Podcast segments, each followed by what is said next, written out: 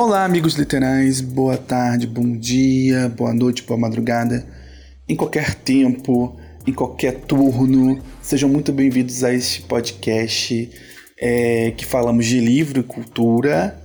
Hoje, nesse episódio específico de jornada, nessa jornada que iniciamos, vamos falar de A Canção de Aquiles de Madeleine Miller, que é um livro aí muito querido no TikTok divide opiniões, né? Tem muita gente que ama e tem muita gente que detesta e para de ler. Mas vamos aqui abrir um fragmento e depois começar de fato a nossa resenha.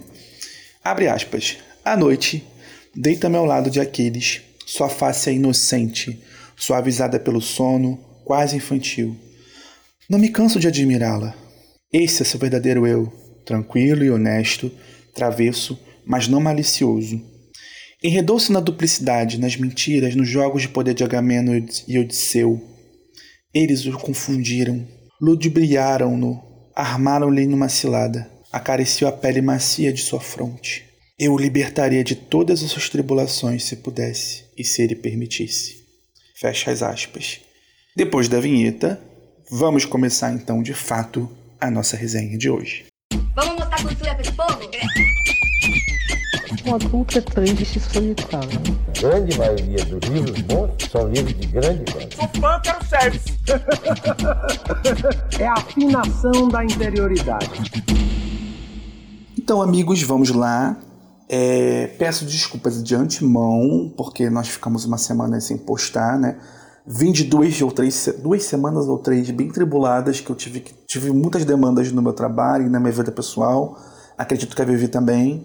É, tentamos até fazer alguma coisa, mas não, não deu. Então, agora voltamos à normalidade, né? A vida é assim mesmo.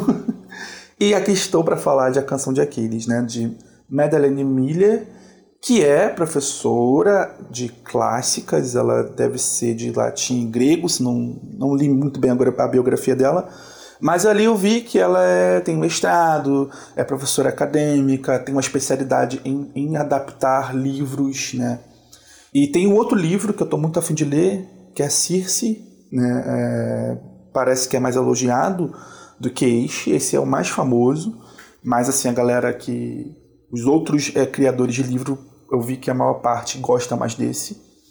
Então vamos lá para o resumo da história. Trata-se aqui de uma releitura de um clássico grego, né, que é Ilíada. Quem faz letras, né, pelo, pelo menos na minha, na minha graduação, eu tive grego 1 e 2 e também tive latim. E no grego 2, a gente é, lia esse clássico, é Ilíada, pincelava ali a Odisseia, mas focava em Ilíada. Que a gente lia até os versos mais próximo ao original possível.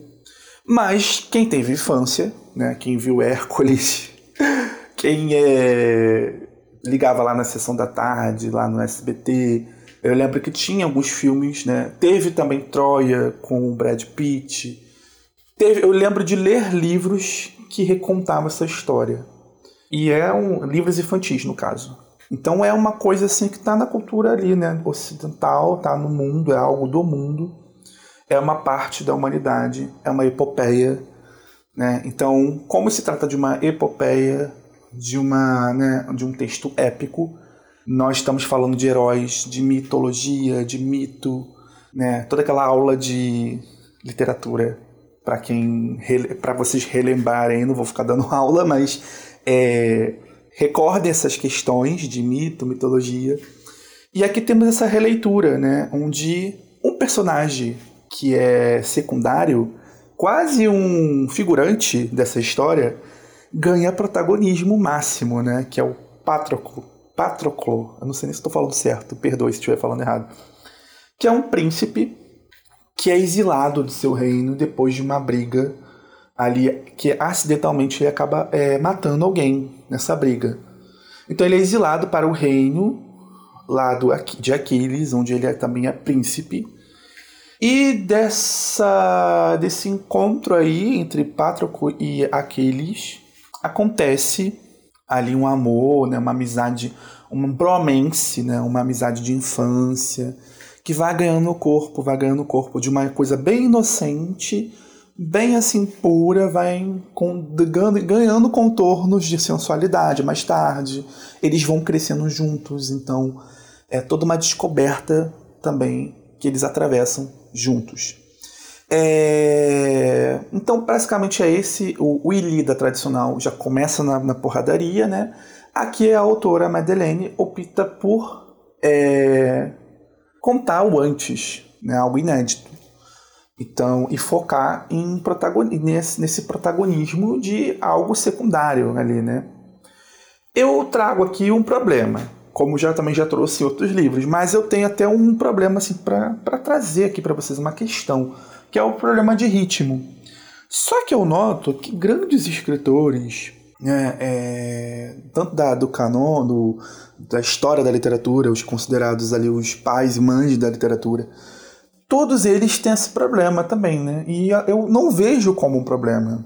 Claro que eu, como eu leio várias coisas de diferentes é, setores, diferentes gêneros, eu, eu leio desde da, da algo bagaceiro até o tenta ler até o clássico. Para mim não, há, não existe problema, mas para um leitor cotidiano que está acostumado com. E esse livro é um engana, é um livro que engana, né? É um livro que talvez por isso que traga essa desistência e esse hate de uma parte dos, das pessoas. Porque é um livro que propõe, parece que é adolescente, né? parece que é um romancezinho ali leve, né? E vai, e, e vai tendo um, um, uma, um desenvol... A autora uma hora desenvolve isso aí nesse, esse, essa relação desses dois, que é, é homossexual, né? É... E no final, para quem resiste, é premiado com deleite, né? Porque é o final eletrizante.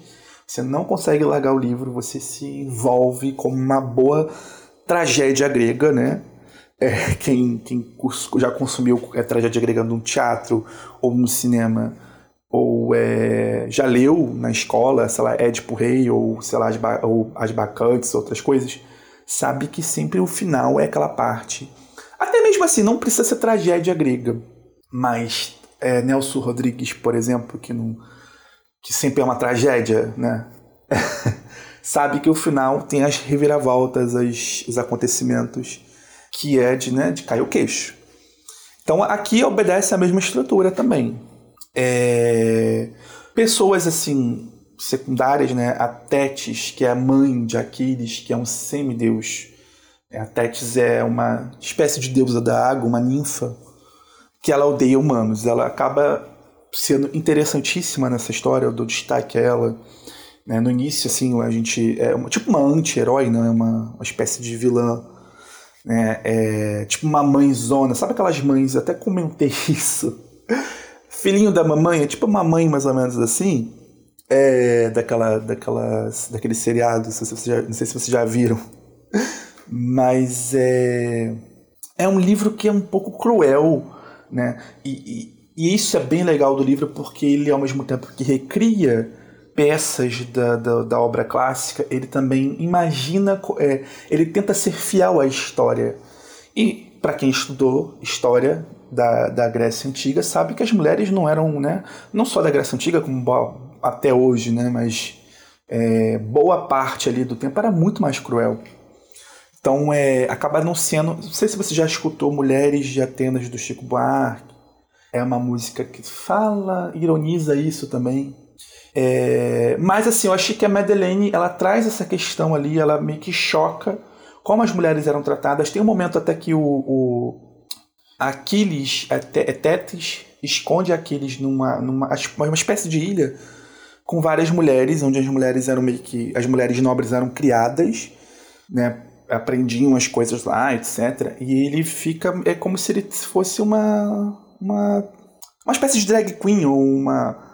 É, travesti, digamos assim, né? Ele, ele se veste de mulher para ficar escondido é, ali, ali naquela ilha.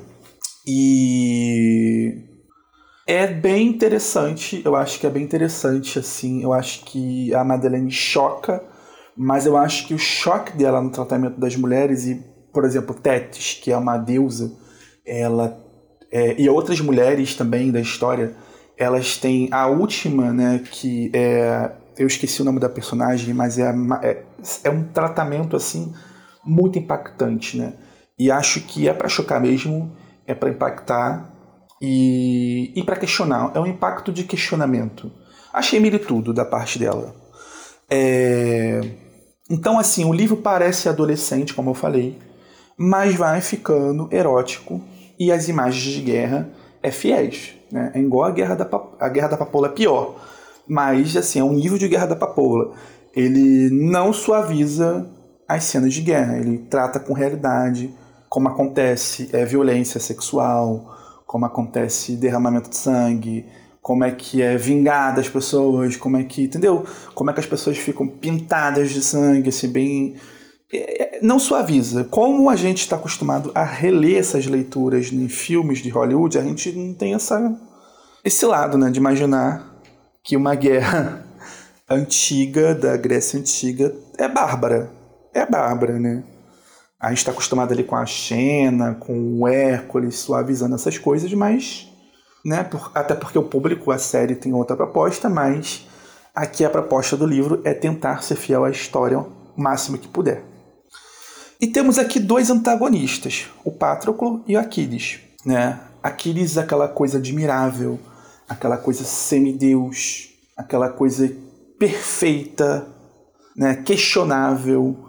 É... E Patroclo, homem, né? É um homem. É, o Patroclo acaba sendo ali um pilar para a história de Aquiles. Né? Ele, ele é a base sustenta, sustentação de Aquiles. Como eu peguei esse fragmento que comecei o podcast, vocês já podem notar que Aquiles mergulha na, na, na vingança, mergulha na guerra. Pátraco é o lado humano, é o lado que traz, tenta trazer o tempo inteiro Aquiles para a humanidade. Olha, seja mais humano, é, entenda essa sua vulnera, vulner, vulnerabilidade, né? E eles sabem da profecia, os dois sabem que Aquiles vai, vai uma hora, não é spoiler para ninguém, se, é, tá no livro desde o início e também é uma obra muito recontada, então todo mundo sabe que, né, por conta daquela, até aquele termo calcanhar de Aquiles, todo mundo sabe que Aquiles vai, vai uma hora bater as botas. Então, é, Pátroco, mesmo amando, né, ele é, tenta fazer Aquiles é, aceitar essa, digamos assim, esse lado humano, essa, esse lado de ser vulnerável, entendeu? De aproveitar o momento, meio que um carpe diem, colher o dia, né?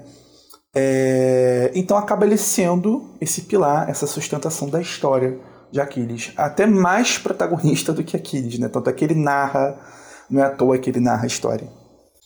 Sabe aquela, aquela máxima que eu falei aqui, que até caí já algumas vezes? É, é comum os leitores caírem, é normal, até os mais é, ávidos costumam cair nessa máxima. Que é quando o narrador, quando tem um narrador em primeira pessoa, quando existe um narrador personagem, desconfie. Pois é, aqui também você tem que desconfiar, mas não no sentido. que a gente já sabe o que vai acontecer na história. A gente já imagina. Só que tem um plot. Acho que a estrutura. O plot está na estrutura, né? A gente é surpreendido. É, como essa. Como é que vai se desenvolver esse final, digamos assim? O final é muito. A linguagem da Madeleine, o jeito dela escrever é muito poético. A linguagem é muito boa. É um, achei um livraço. E o final, assim, é um dos mais belos para mim. Senão o, e é um livro que foca, né? É diferente, eu, não, eu nunca acho que não existe. Porque acho que até eu não sou assim, o maior estudioso de ó, clássicas e tal. É, mas assim, é, eu acredito que deve existir uma certa polêmica, houve uma certa polêmica sobre essa questão do Pátraco e Aquiles, como tem na Bíblia. É, dois prováveis casais gays que também dividem a opinião dos estudiosos, né? Então a, ela foi muito corajosa em optar por essa temática e essa temática ser a fonte condutora da história, que é o, o casal, né, Aquiles e Pátroco.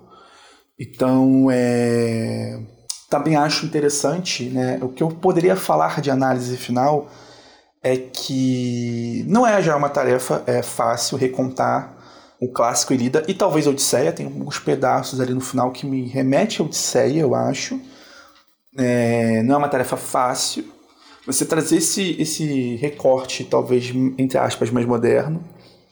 e você ressignificar né, essa história do herói. Porque a gente olhando essa história, a gente fala, ah, Aquiles canta Aquiles a cólera, né? Aquiles é cantado pelas musas e reconhecido, as suas histórias é recontada, ele ganhou a fama de herói e semideus pelos seus feitos é, de guerra, os seus feitos, é, a sua destreza, o seu lado talvez mais, mais, mais é, forte ou masculinizado, digamos assim, mas não, aqui ela traz uma ideia que o que deixa ele imortal, né, o seu lado imortal de, na história, a sua, o seu, a seu contar de história, a sua fama é, é cantada até hoje pelo amor que ele tinha por Pátroco e, e vice-versa, né? É, ele é reconhecido, ele é humanizado mais do que endeusado, digamos assim. Então acho isso muito bonito, né, essa releitura, trazer esse olhar né, de tipo assim, não, não esquece esse negócio de ah, vamos cantar uh, o feito heróico de um semideus que por conta da guerra do que do que ele do, de quanto ele matou. Não aqui não. É o quanto ele amou uma pessoa. O quanto ele amou principalmente não é uma qualquer pessoa é um homem. Dois homens que se amam né. Tá certo que naquela época né, se você também estudou história sabe que naquela época não existia hoje em dia a homofobia tão velada era meio que comum né a relação entre dois homens mas mesmo assim, trazer para esse tempo moderno esse olhar, achei muito legal e esse é o grande diferencial do livro e que vale a pena. É um livro cinco estrelas, é um livro com uma nota máxima na minha visão e principalmente o final dele. Então é isso, gente. Espero que tenham gostado dessa resenha e até a próxima.